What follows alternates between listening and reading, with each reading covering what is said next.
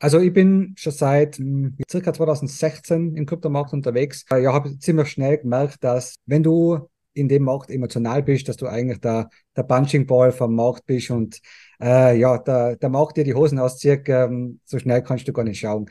Da eben so viele Leute einfach zuerst viel Geld gehabt haben und dann aber auch die Down Downside mitgenommen haben. Mhm. Es hat irgendeine Strategie her müssen. Ich habe nicht äh, ich wollte mich nicht emotional beeinflussen lassen. Code Storage bis zu 20 Prozent vom Portfolio, das ist für die lange Bank. Dann haben wir EBE-Position, die kann bis zu 80 Prozent groß sein, wenn man beispielsweise gar keine Risikoposition hat, weil die ist optional. Mhm. Aber ansonsten EBE-Position, da können wir auch gleich noch drauf eingehen, mhm. was es genau ist, was für eine Strategie. Willkommen zum heutigen Video. Ich habe zwei Gäste, die ihr wahrscheinlich sehr gut kennt vom Sehen, äh, Kevin Söll und Manu Haus.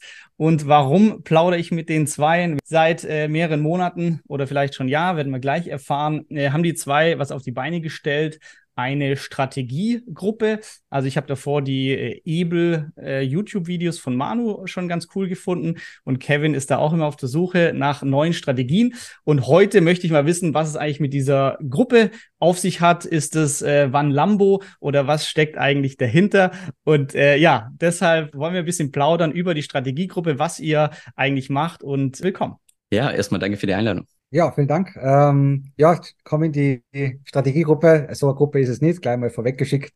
Ähm, keine Angst. Äh, aber heute werden wir mal ein bisschen drüber reden, was wir so machen, was wir in den letzten Monaten jetzt halt auf, aufgezogen haben. Und auch äh, das Feedback, was man bis jetzt hat äh, von den Leuten in der Strategiegruppe gekriegt haben. Ähm, overall muss man sagen, es ist sehr, sehr positiv und wir denken, wir werden nur, wir liefern einen guten Mehrwert ähm, was ähm, Strategien und so weiter angeht. Was ist denn so eine, also ich glaube, ihr habt mehrere Strategien, aber was ist so die Hauptstrategie, mit der ihr euch natürlich auch mit eurem eigenen Geld ähm, beschäftigt im Bereich Krypto? Also wir haben grundsätzlich eine Aufteilung in drei verschiedene Teile. Wir haben zum einen den Risikoteil, das ist der Teil, den wir grundsätzlich sehr riskant anlegen, allerdings auch der Teil, wo wir grundsätzlich die höchste Rendite erwarten. Dann haben wir den EBE-Teil, das ist unsere, ich würde mal sagen, ein Großteil vom Portfolio. Das ist im Prinzip die Strategie, wo wir, ich sag mal, mit verschiedenen DeFi-Protokollen noch Kryptowährungen zusätzlich hebeln können. Und dann haben wir noch zusätzlich Code Storage, also ganz klassisch, wie es die ganzen Maxis vormachen, Kryptowährungen kaufen, auf die eigene Hardware-Wallet, einfach als Worst-Case-Absicherung, falls irgendwas mit dem Rest schief geht, dass wir dann immer noch einfach eine Position haben, die im Prinzip für das Ganze aufkommt. Wie, wie ist so eure Aufteilung zwischen diesen drei ähm, Pötten, die ihr gerade genannt habt? Code Storage bis zu 20 Prozent vom Portfolio, das ist für die lange Bank. Dann haben wir EBE-Position, die kann bis zu 80 Prozent groß sein, wenn man beispielsweise gar keine Risikoposition hat, weil die ist optional. Mhm. Aber ansonsten EBE-Position, da können wir auch gleich noch drauf eingehen, mhm. was es genau ist, was für eine Strategie. Das ist der, ich sag mal, das sichere Pferd für unsere Strategie. Das ist die Strategie, wo wir mit ich sag mal, einer sehr hohen Wahrscheinlichkeit hohe Rewards oder nicht nur Rewards, eine hohe Rendite erwirtschaften können, ohne dass wir zu große Risiken eingehen und zusätzlich der, der Risikoteil normalerweise zwischen 5 bis 15 Prozent, zur Not auch vielleicht 20 Prozent, aber das ist dann wirklich so das Maximum. Von, genau, Manu, du hast, glaube ich, auf dem Kanal auch schon ältere Videos zum Thema Ebel-Strategie. Habe ich mir damals auch ein bisschen reingezogen. Genau. Ähm, mhm. Du hast das Ganze ja nicht erst seit gestern gemacht, sondern du ähm, bist da in der Vergangenheit auch schon ähm, ganz gut mitgefahren. Kannst du vielleicht sagen, was die Ebel-Strategie ist und ähm, wie mhm. auch so deine Vergangenheit bisher mit dieser Strategie ist? Weil ist natürlich immer, okay, eine Hypothese, vielleicht funktioniert's, aber wenn das quasi schon mal funktioniert hat, dann ist es ja auch ein wichtiger Input. Also wieso deine Historie genau. mit der Strategie ist. Also ich bin schon seit hm, ja, circa 2016 im Kryptomarkt unterwegs und äh, ja, habe ziemlich schnell gemerkt, dass äh, wenn du in dem Markt emotional bist, dass du eigentlich der, der Punching Ball vom Markt bist und äh, ja, der, der Markt dir die Hosen auszieht, ähm, so schnell kannst du gar nicht schauen. Und das haben viele mitgekriegt, natürlich auch ähm, den Hype mitgekriegt 2017, haben dann verpasst sozusagen auch zum Veräußern. Ich war, zum Glück habe ich mir ein Level gesetzt, wo ich gesagt habe, ich verkaufe. Ähm, das war bei 10.000, da ist der Markt dann aber nur mal, hat sich nur mal verdoppelt. Ich bin aber allerdings dann nicht mehr eingestiegen. Ich habe gesagt, wenn ich einmal verkaufe, dann war's das. Für mich war dann ab einem gewissen Zeitpunkt, da ich einfach auch kann, da eben so viele Leute zuerst viel Geld gehabt haben und dann aber auch die Down Downside mitgenommen haben. Mhm. Es hat irgendeine Strategie her müssen. Ich habe nicht, äh, ich wollte mich nicht emotional beeinflussen lassen. Und da bin ich eigentlich 2019 dann das erste, wo ich das Video ausgebracht habe, Ebelstrategie, ab gewissen Levels kaufen, ab gewissen Levels verkaufen. Ähm, das war die Basis sozusagen, um einfach äh, auf historische Daten zurückzuschauen, wie hat sich der Markt in der Vergangenheit äh, entwickelt, beziehungsweise wie ist er gemoved über einen länger, langen Zeitraum, also Makro. Ähm, und was kann man aus den vergangenen Daten, aus den vergangenen Preisentwicklungen außerlesen? Ähm, du hast es kurz erwähnt, äh, dass das einer gemacht, so eine 80 Prozent Korrektur von Bitcoin. Ab dort kann man wieder einsteigen. Das ist jetzt eine Metrik, wo man sagen kann, okay, äh, wenn man zurückschaut, Bitcoin korrigiert zwischen 70 und 80 Prozent. Wenn man sich da roundabout daran haltet ähm, und dort dann wieder einkauft, ist man gut wieder eingestiegen für den nächsten Zyklus. Und auf der Basis, auf Zahlen, Daten, Fakten, und emotionslosen Handeln hat sich dann sozusagen die EBE-Strategie schon langsam außerkristallisiert und jetzt über die Jahre immer weiter entwickelt. Und äh, mittlerweile ziehen wir andere Metriken und auch technische Analyse, Makroanalyse heran, um eben äh, zum Wissen, okay, wo ist ungefähr der Boden, wo ist ungefähr der Top. Uns ist es gar nicht wichtig, dass man exakt auf den Dollar den Top oder den Boden timen, ist komplett egal. Wichtig ist, dass wir in der Area sind und uns über DeFi-Protokolle mehr Flexibilität und mehr Möglichkeiten außerholen in Form von zum Beispiel Hebel. Mittlerweile ist die Strategie ziemlich ausgereift ähm, und ähm, ich verwende es selber und seit 2019 ähm, praktiziere ich sie auch so. Und ähm, unsere Strategiegruppe ist halt da rausgekommen. Äh, Kevin und ich haben aber der DeFi-Chain äh, recht gute Trades gemacht. Und ähm, dahin, dahingehend war es allerdings so, dass wir das keinen Sorgen hatten können, weil wir uns gegenseitig schon auf der Chain die, die Trades hin und her geschoben haben. Ähm, das heißt, wenn da mehrere äh, davon gewusst hatten, dann wäre es für gar keinen lukrativ gewesen. Jetzt hat sich die ganze Sache geändert. Jetzt können wir, äh, da wir beide extrem äh, intensiv uns in Protokolle einarbeiten und äh, sozusagen außerfinden, wie, was wir, wie wir die Protokolle für uns nutzen können, speziell auf Makroebene, das heißt Positionierung langfristig. Ähm, und wir uns jetzt auf ETA befinden, uns entschieden, da wir sowieso nonstop uns im Markt bewegen und uns weiterbilden, äh, eben Leute ähm, zu uns zum Holen, in die Gruppen zum Holen und intensiv über weiterführende Strategien, nicht nur Ebelstrategie, sondern auch über ähm, risikoreichere Strategien zu diskutieren und auszutauschen. Das ist sozusagen das, was mhm. wir jetzt machen, eigentlich Fullzeit. Ne? Genau. Okay. Was heißt Ebel? Äh, emotionless, äh, also äh, im, Prinzip ist es ähm, äh, evidence-based, emotionless und äh, SL ähm, ist sozusagen das Leverage, was wir hinzugefügt haben. Also im mhm. Prinzip ist es äh, datenbasierte, emotionslose Entscheidungsfindung, egal ob es kaufen oder verkaufen ist, mit äh, einem gewissen Leverage-Anteil, also einem Hebelanteil. Ähm, eben, ob es unten äh, long ist oder oben short ist. Im Prinzip ist das mhm. eigentlich die Abkürzung für Hebelstrategie, genau. Habt ihr das erfunden oder gibt es das und ihr habt es adaptiert? Habe ich mir ausdenkt. Ah, okay. ausdenkt. Okay. ja. cool. Made by Manu. Ja. Aber das heißt, ähm, ihr versucht, den Kryptomarkt zu timen in einer gewissen Weise. Ihr wisst, ihr könnt es Top und den Button nicht Dollar genau finden, aber trotzdem sagt ihr nicht Buy and Hold forever, sondern ihr spielt die Zyklen. Also ist aktuell rund vier Jahre. Ähm, das ist der Zeithorizont, wo ihr sagt, ihr kauft vermehrt, verkauft relativ zu, zu bestimmten Zeitpunkten und das möchtet ihr so weitermachen und fahrt damit besser, als würde ich einfach komplett Buy and Hold machen. Das ist der, der Ansatz. Korrekt. Das heißt, vereinfacht gesagt, wir versuchen, dass wir irgendwo in Bodennähe einsteigen können, nie genau zum Boden, sondern deshalb machen wir das auch schrittweise.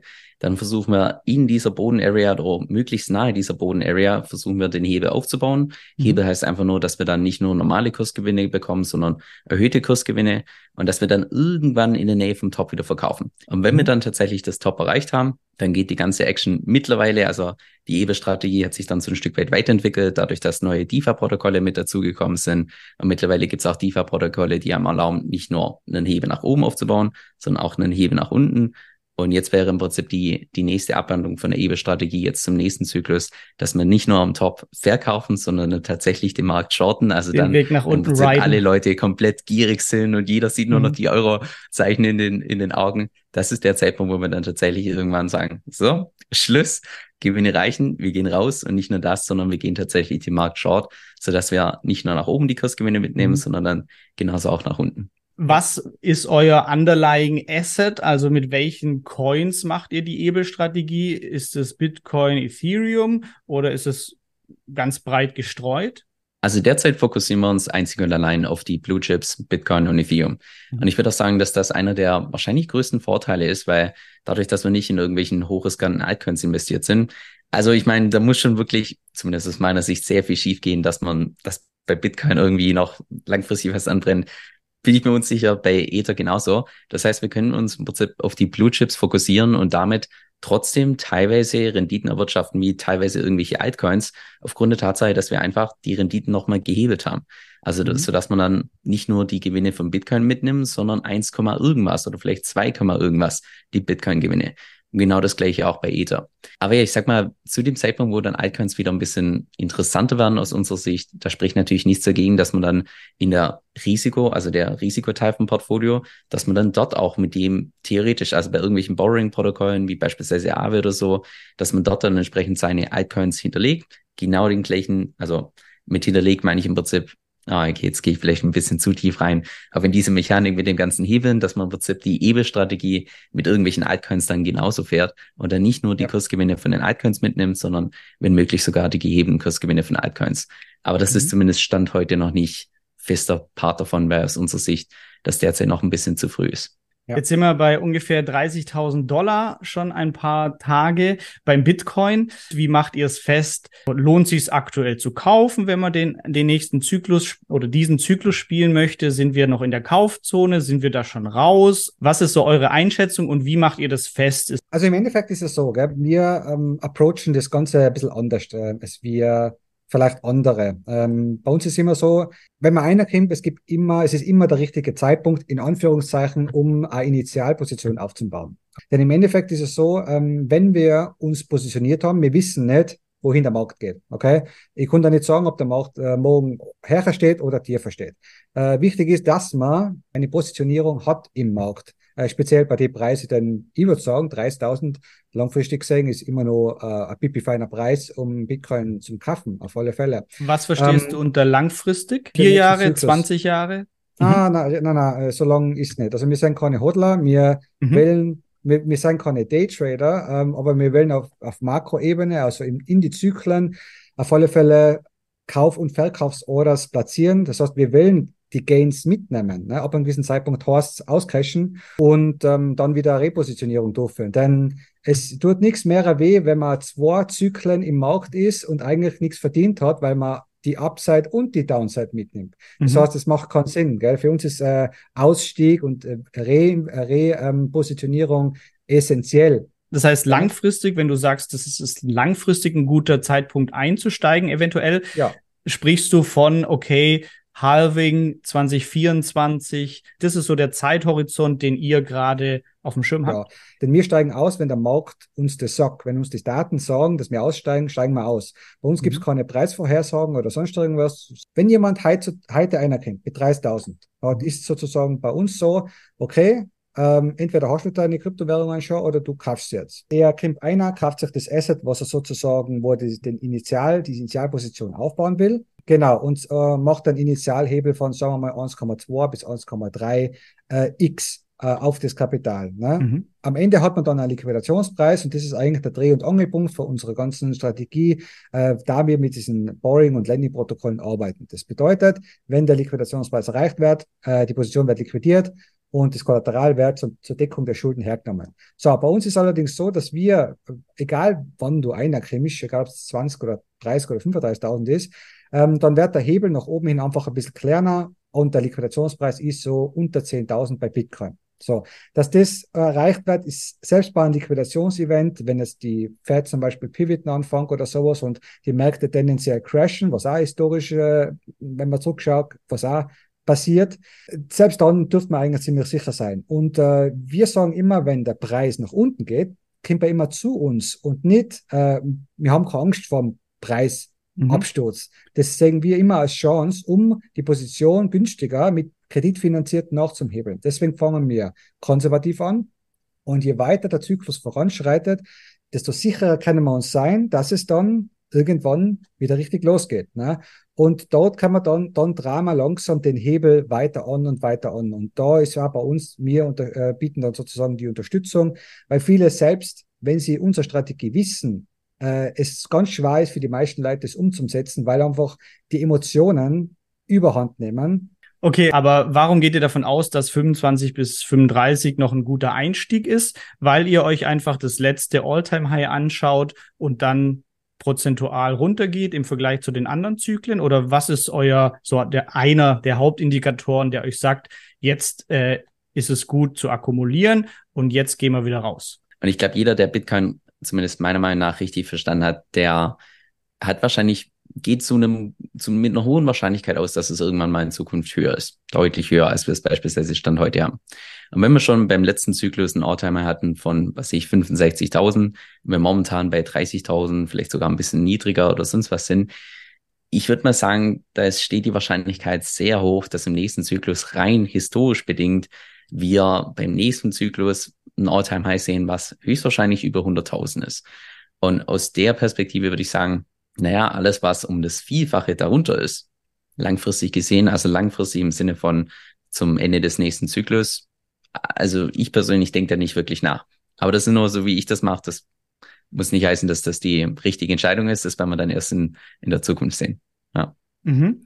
Ähm, ihr, ihr legt euch nicht so auf Preisziele fest. Das heißt, ihr wisst nicht, okay, ab 80.000 fangt ihr an abzuverkaufen. Woran macht ihr es stattdessen fest, dass ihr sagt, okay, jetzt wird's Zeit, Gewinne mitzunehmen und rauszugehen? Wie gesagt, die Hebelstrategie hat sich immer weiterentwickelt und es sind auch die Indikatoren äh, dazu gekommen, die was ziemlich akkurat ähm, gewesen sind in der Vergangenheit. Ähm, das ist mitunter einer der Indikatoren, den was wir heranziehen ist der Pi-Cycle-Indikator. Ne, da gibt es einen Pi-Cycle High und einen Pi-Cycle Low. Ähm, das sind im Prinzip vier gleitende Durchschnitte, Moving Averages, die was sich ähm, aufeinander zubewegen. Und äh, wenn sie sich kreuzen, dann ähm, wird entweder das, der Pi-Cycle High oder der Pi-Cycle Low, äh, also Top oder Boden, angezeigt. Glaube ich ähm, auch wir haben schon TradingView als Indikator einblendbar. Wenn genau, so ist es. Mhm. Es ist relativ leicht, das kann jeder sich äh, in, in TradingView einblenden mhm. und äh, kann diese Moving Averages sozusagen mit dem Preis beobachten, wie sie sich langsam aufeinander zu oder jetzt zum Beispiel ähm, tendenziell voneinander wegbewegen. Mhm. Und das ist im Prinzip auch ein guter Indikator, um einmal ähm, grundlegend zu wissen, wo befinden wir uns ungefähr? Okay, also es, mhm. wir haben schon ein paar kleine Abweichungen gehabt jetzt beim Pi Cycle Low. Es ist immer noch sehr gut zum Kaufen gewesen, auf alle Fälle. Ich, ähm, beim Pi Cycle Low meine 100x-Position aufbaut und in der Boden-Area weiter auf 2x skaliert auf Richtung 15 bis 16.000. Ähm, und der hat schon uns schon mal gut die Area vom Boden angezeigt. Nicht auf den Dollar genau, äh, mhm. wahrscheinlich in der Zukunft auch ein bisschen verschoben, aber wir sind in der Area, wo wir sein wollen. Ne? Und mit unseren Trades ist ja so, also wenn man Leverage hört, dann ist immer gleich, oh ja, Leverage Trading, 100x, äh, 200x, keine Ahnung was, super risky. Und bei uns ist tendenziell so, dass der Liquidationspreis ganz, ganz tief ist. Und was die ähm, Protokolle uns von Vorteil geben, ist, dass sie nicht so wie bei Leverage-Plattformen äh, extrem günstig sind. Das heißt, die können, die Position kann über Jahre offen bleiben. Funding das Fees. Heißt, mhm. Genau, Funding Fees, wenn du selber schon mal Leverage Trading ausprobiert hast, äh, die, die schwanken ja und, und das frisst, dein, dein Margin frisst das auf. Das heißt, du kannst so einen Trade gar nicht lang offen haben. Mhm. Und bei den dezentralen Protokollen, die können über Jahre offen bleiben. Äh, äh Liquidity zum Beispiel zahlst einmal äh, 0,5 Prozent und das Ding kann im Prinzip ewig offen bleiben, kein Problem. Beim PyCycle, äh, die PyCycle-Indikatoren seien akkurat genug, sagen wir mal so. Wir werden sehen, ob es in der Zukunft weiterhin so bleibt, um ähm, Kauf- oder Verkaufsentscheidungen zu treffen und natürlich auch äh, die Hebel anzubringen. Am Anfang ähm, mhm. moderat, langsam, egal ob es jetzt long oder short ist, das heißt, ob man es nach oben oder nach unten wetten. Und tendenziell ab am Short äh, ist es so, da kann man äh, teilweise, ähm, man hat sehr, sehr viel Spiel. Und mhm. der Short, würden wir sowieso sagen, ist fast ein Muss, denn seien wir uns ehrlich, wenn der Markt einmal so aufblasen ist, dass der Pi-Cycle High schon geflasht ist, ähm, braucht man nur mal doppelt so viel Kapital. Das heißt, der Markt müsste nur mal so viel Geld einkriegen, wie er dort schon hat. Äh, und mhm. so, so treffen wir unsere Entscheidungen äh, hauptsächlich. Es werden wahrscheinlich in der Zukunft noch andere Indikatoren mit einfließen. Äh, da, wie gesagt, der Markt ja kein statisches Ding ist, sondern das ist ja permanent in der Entwicklung. Deswegen mhm. ähm, wird in der Zukunft wahrscheinlich auch noch ein bisschen mehr einfließen, genau. Ich habe vielleicht an der Stelle eine kurze Ergänzung. Und zwar, jetzt hören vielleicht viele Leute, ja klar, wir benutzen da so einen Indikator und der flasht unten, der flasht oben, ja, da brauche ich jetzt nur unten kaufen und oben wieder verkaufen. Ja, ich würde sagen, das, was die Strategie schwer macht, ist nicht die Theorie. Theorie ist eigentlich relativ simpel, würde ich behaupten, Sehr aber simpel. die Umsetzung. Die Umsetzung und vor allem während der kompletten Zeitdauer von vier Jahren seine eigenen Emotionen im Griff zu haben, das ist der Punkt, wo ich glaube, einfach wenn man in so einer Community ist, wo jeder im gleichen Boot sitzt, jeder hat diese, jeder hat diese Hebelposition, jeder kann jeden nachvollziehen, das ist so wertvoll, einfach diesen, dass man einfach andere Leute hat, die in, der genau gleichen Situation sind. Und es ist so viel leichter, das durchzuhalten. Wäre wie wenn man Marathon mit seinen besten Freunden läuft oder komplett alleine, ist das ganz anderes. Ja. Absolut. Ich bin Fan von ja, Gruppen im Sinne von, man hat das gleiche Ziel, sei es Webseiten bauen, öh, bei mir geht nichts, aber ich habe Einnahmen, oh cool, okay, ich bleib noch dran. Und so ist ja bei euch auch so, ah, jetzt kriege ich doch kalte Füße, aber 30 andere sagen, nein, äh, wir haben es doch gesehen, äh, diesmal machen wir es besser. Also ja, bin ich Fan von. Bevor ihr erklären dürft, ähm, was diese Gruppe jetzt genau ausmacht, äh, vielleicht noch die, die Risiken oder ähm, Kritik, äh, die ihr selber seht bei, bei der Strategie. Also ein Punkt, der mir jetzt nur spontan einfällt, wäre ähm, Vergangenheit immer kein, ähm, keine Garantie, dass die Zukunft so wird. Man sieht jetzt schon in den Zyklen verschiedene Verschiebungen, sei es der neue Abstand zum neuen All-Time-High, das gebildet wird, oder die, die Dauer von einzelnen Phasen. Was seht ihr so als größte, größtes Risiko bei der Strategie? Wo könntet ihr falsch liegen mit der Hypothese? Eines der größten Risiken aus meiner Sicht ist tatsächlich das Thema, dass einem da so ein bisschen der Dopaminschub vielleicht fehlt, den man sonst im mhm. Kryptomarkt mhm. bekommt. Und eBay-Strategie ist halt eine sehr langfristige Strategie. Manche würden sie als langweilig bezeichnen, aber halt super effektiv aus meiner Sicht. Der zweite Punkt, also ja, grundsätzlich, die Zyklen müssen, müssen sich nicht genauso wiederholen wie in der Vergangenheit. Deshalb spielen wir es auch immer unglaublich konservativ. Also ich meine, wenn die meisten Leute von Hebe hören, denken die sofort, oh je, also hier irgendwie so Lambo-Fuzis, die ihre Referral-Links oder sonst was stellen. Nein, gar nicht. Einfach nur DeFi-Protokolle langfristig denken, also nichts hier über ein paar Monate, sondern über einen kompletten Zyklus denken. Und selbst wenn beispielsweise der nächste Zyklus erst 2027 kommt, ja, wir sind trotzdem jetzt positioniert und dann holen wir halt die Gewinne erst 2027. Aber in der Strategie ändert sich nichts Großartiges. Also das kann passieren, aber wäre jetzt nichts irgendwie, was die Strategie kaputt machen würde. Und vielleicht noch der letzte Punkt, so als Kritikpunkt, naja, immer dann, wenn man irgendwas mit Hebel macht, hat man dementsprechend Positionen offen, sogenannte Vaults. Und immer wenn man so ein Vault offen hat und dementsprechend auch Kreditschulden hat, könnte theoretisch so eine Position liquidiert werden. Allerdings nur dann, wenn tatsächlich der Preis von Bitcoin oder Ether so tief fällt, dass du beim Liquidationspreis bist. Und deshalb spielen wir das so konservativ, dass selbst wenn jetzt irgendwie hier ein Corona-Crash kommt mit 50 Prozent innerhalb von einem Tag, selbst dann sind wir doch immer sicher mit der Position. Das heißt, da sind wir lieber zu konservativ unterwegs, als irgendwie zu irgendeinem Zeitpunkt zu gierig mit Hebeln im Markt zu sein. Ja. Mhm. Bei, bei DeFi-Protokollen hat man natürlich auch äh, ein gewisses äh, Smart Contract Risk. Ne? Wir mhm. benutzen natürlich, ähm, wir sind auf, ähm, auf Ethereum unterwegs, ne? Äh, hauptsächlich und ähm, klar, ähm, wir, wir verwenden die größten, etabliertesten ähm, Protokolle. Ähm, wir stürzen uns nicht auf jeden kleinen Hype, also jedes mhm. kleine Hype-Protokoll oder sowas mit große AP, APRs. Wir, ähm, ja, wir spielen das langweilig sozusagen. Ähm, allerdings wir, ähm, wir haben dadurch, da unser Investment sozusagen platziert ist, haben wir auch sehr viel Zeit gemacht, um uns weiterzubilden und ähm, weitere Strategien mit neuen ähm, interessanten äh, Protokollen mit neuen Funktionsweisen auszufinden. Ne? Und das mhm. haben wir die letzten Monate auch intensiv gemacht und haben auch weitere Strategien zur Able-Strategie nur äh, entwickelt und getestet. Äh, die letzten Wochen waren auch sehr intensiv. Das geben wir natürlich auch die Leute äh, in der, in der äh, Membership auch weiter. Äh, an dieser Stelle ist natürlich auch zum Erwähnen, das sind dann risikoreichere Strategien, allerdings auch mit mehr Ertrag, aber äh, basieren eher auf also die Basis immer die Makrostrategie, dass wir sagen, okay, wann positionieren wir uns, wann nehmen wir Profite und so weiter. Also im Prinzip, das ist die, mhm. das ist das Grundkonstrukt eigentlich, die Ebelstrategie und das, die Makroansicht des Marktes ist immer das Grundkonstrukt. Im Moment zum Beispiel arbeiten mit ähm, Curve USD, das ist mhm. immer nur super neu, sehr äh, innovativ und äh, interessant, sehr hohe Chancen. Allerdings äh, sagen wir auch zu unserer Leute immer, äh, immer nur Risikokapital verwenden. Ähm, äh, um die ganze, um neue Strategien von uns äh, zu probieren. Vielleicht habe ich da noch eine kurze Ergänzung. Und zwar, Manu hat gerade vollkommen richtig angesprochen, Smart Contract Risk. Ich würde fast behaupten, dass das wahrscheinlich eines der größten Risikos ist. Also Smart Contract Risk, das beispielsweise eines von den DeFi-Protokollen, was wir verwenden, dass das irgendwie exploited wird. Also ja, dass dann irgendjemand entsprechend deine Kryptowährung stehen kann, weil dadurch, dass wir die benutzen, sind unsere Kryptowährungen nicht mehr in unserer Wallet, sondern in diesen Smart Contracts. Und wenn da irgendwie was schiefgehen würde, dann könnte man theoretisch dort einen Teil verlieren. Und ich glaube, gerade deshalb ist es auch so wichtig, dass wir von Anfang an einfach so eine Risikoverteilung haben mit Code Storage, mit eBay, mit Risikokapital, dass selbst wenn, also Worst-Case-Szenarien mit einkalkuliert, selbst wenn eine Position komplett verloren geht durch irgendeinen Exploit oder sonst was, haben die anderen Positionen, die das wieder komplett oder mehr als gut machen können.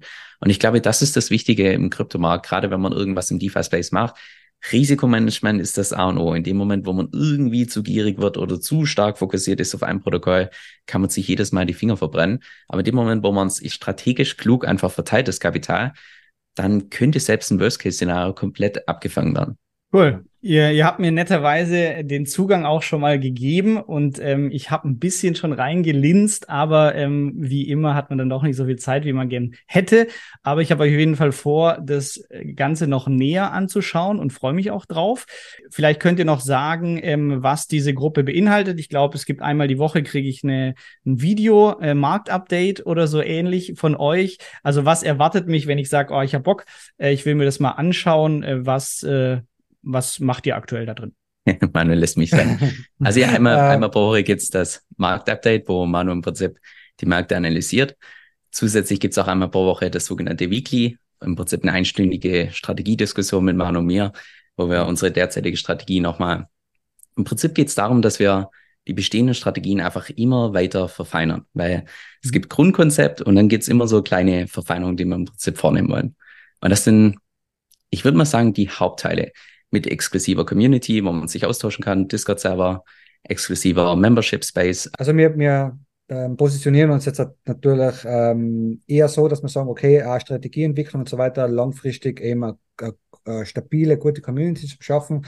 Aber unser, unsere Expertise geht natürlich auch, also wir sind ja nicht nur YouTuber, wir sind ja beide Unternehmer ähm, und wir arbeiten in viele Bereiche, ähm, speziell auch was Auswandern, äh, Internationalisierung, Vermögensschutz und so weiter angeht. Das heißt, ähm, wir schauen, dass die Membership äh, in unterschiedlichsten Bereichen äh, wächst äh, und ähm, hier auch interessante Kooperationen zum Schließen. Speziell auch zum Beispiel, was Vermögensschutz angeht, haben wir eine sehr interessante Kooperation, um eben nicht nur Geld zu verdienen, die zweite Sache ist dann, okay, wie stelle ich mich eventuell äh, steueroptimiert auf, dass man der Staat nicht so viel auszupft und so weiter. Wie stelle ich mich eventuell international auf, um äh, eventuell mein Geld in Europa zu verdienen und eventuell in Asien auszugeben, um so einen gewissen Geoarbitrage mit meiner Kohle zu haben, zum Beispiel. Ne? Wie schaut's mit Versicherungen aus, etc. Äh, wie schaut's mit Banking aus, global und so weiter. Ne? Die Welt ist permanent im Wandel ne? und ähm, in manche Länder nicht zum Positiven. Deswegen äh, ist es bei uns äh, so, dass mir, dass die Membership sozusagen jetzt einmal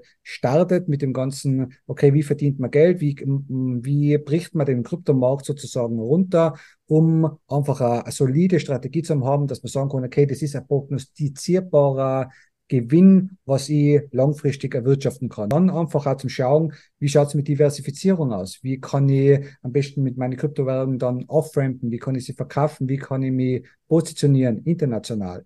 Kommen immer mehr Bereiche dazu, wo wir uns mit, die Leit, äh, mit unserer Leute austauschen und da Experten äh, reinholen, um einfach den Mehrwert nur mal äh, viel größer zu machen. Also mir unser unser Plan für die Membership ist nicht nur zu investieren, sondern die Leute sozusagen eine richtige Anleitung für viele Bereiche ähm, des Lebens zu bieten. Ähm, ich würde das sagen, was das Ziel angeht, gerade was unser Membership angeht. Also der Ursprungsgedanke war ja im Prinzip der, dass wir gerade im Jahr 2022 war im Kryptomarkt für ganz viele Leute eines der schlechtesten Jahre. Für Manu und mich war es eines der besten Jahre, dadurch, dass wir einfach mehrere Strategien gefahren haben. Aber oftmals ist bei solchen Strategien so, dass die zwar für eine gewisse Personengruppe funktionieren kann, allerdings nicht für die Masse, weil wenn es dann die Masse macht, dann fun funktioniert es nicht mehr.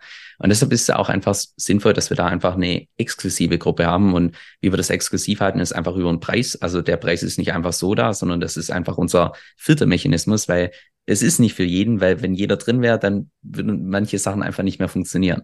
Und deshalb nehmen wir im Prinzip den Preis, um erstmal rauszufiltern, wer da wirklich Interesse dran hat. Und dann ist natürlich das Hauptziel, dass alles, was da an, Ein äh, an Ausgaben kommen, was die Membership angeht, dass das um das X-fache wieder reinkommt durch die ganzen Strategien, die wir entsprechend diskutieren, vorstellen und so weiter. Haben wir schon so viele Member, also die Membership ist jetzt, lass mich lügen, ich glaube zehn Monate alt oder neun Monate. Ja. Wir haben schon unzählige Member, die den Mitgliedsbeitrag für ein komplettes Jahr schon x-fach drin haben mittlerweile. Also ja, da bekommen wir auch regelmäßig das Feedback von Leuten, dass sie sagen, hey, also hat sich schon nach ein paar, also nach der und der Zeit entsprechend schon gelohnt. Genau. Ja, spannend. Zum Thema Ausland vielleicht noch Quick Side Note. Äh, Manu gerade Thailand, Kevin Japan. Also zu der Thematik könnt ihr auf jeden Fall auch noch einiges beisteuern. Ich merke auf jeden Fall, dass ihr beide einfach extremst euphorisch äh, mir über das Projekt erzählt habt und dann muss da irgendwie auch was dran sein. Also ich finde es cool, wenn man was findet, wo man denkt, das ist irgendwie geil. Und ähm, ja, deshalb, ich beobachte es mit Spannung und ähm, wir verlinken das natürlich auch alles hier unter dem Video. Und falls ihr schon dabei seid, gebt mal ein bisschen ehrliches Feedback zu den zwei Jungs. Ähm, schreibt es doch mal rein, wie eure Erfahrungen sind. Und wenn ihr Fragen habt, ich werde die zwei dazu kriegen, dass die in der Kommentarsektion auch ab und zu vorbeischauen. Ähm, ja, ich werde es mir selber noch genauer anschauen und dann vielleicht noch mal ein Follow-up-Video mit weiteren Fragen. Auf jeden Fall danke euch ja. für die Vorstellung. Beste Grüße in die Welt. danke, Tschüss. Grüße zurück. Danke, dass du bei dieser Podcast-Folge dabei warst. Du konntest was mitnehmen? Leite ihn gern an deine Freunde weiter, die mit dir Vermögen aufbauen wollen. Geteilte Freude ist doppelte Freude. Alle wichtigen Links der Folge findest du in den Show Notes. Wenn du den Geldschnurrbart Podcast aktiv mitgestalten möchtest, verlinke @geldschnurrbart auf Instagram und stell uns deine Frage. Vielleicht ist sie dann schon bald Thema in einer neuen Folge. Ansonsten hilft uns jede Bewertung auf iTunes oder Spotify. Vielen Dank dafür. Auf das unser Vermögen und unsere Zufriedenheit weiter wachsen. Bis zum nächsten Mal, dein Geldschnurrbart-Team.